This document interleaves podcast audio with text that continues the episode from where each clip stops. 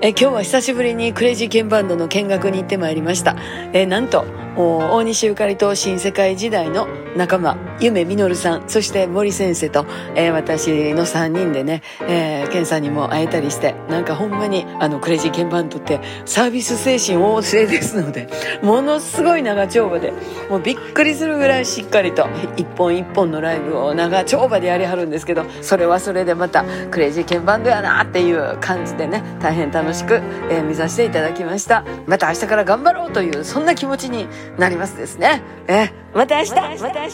日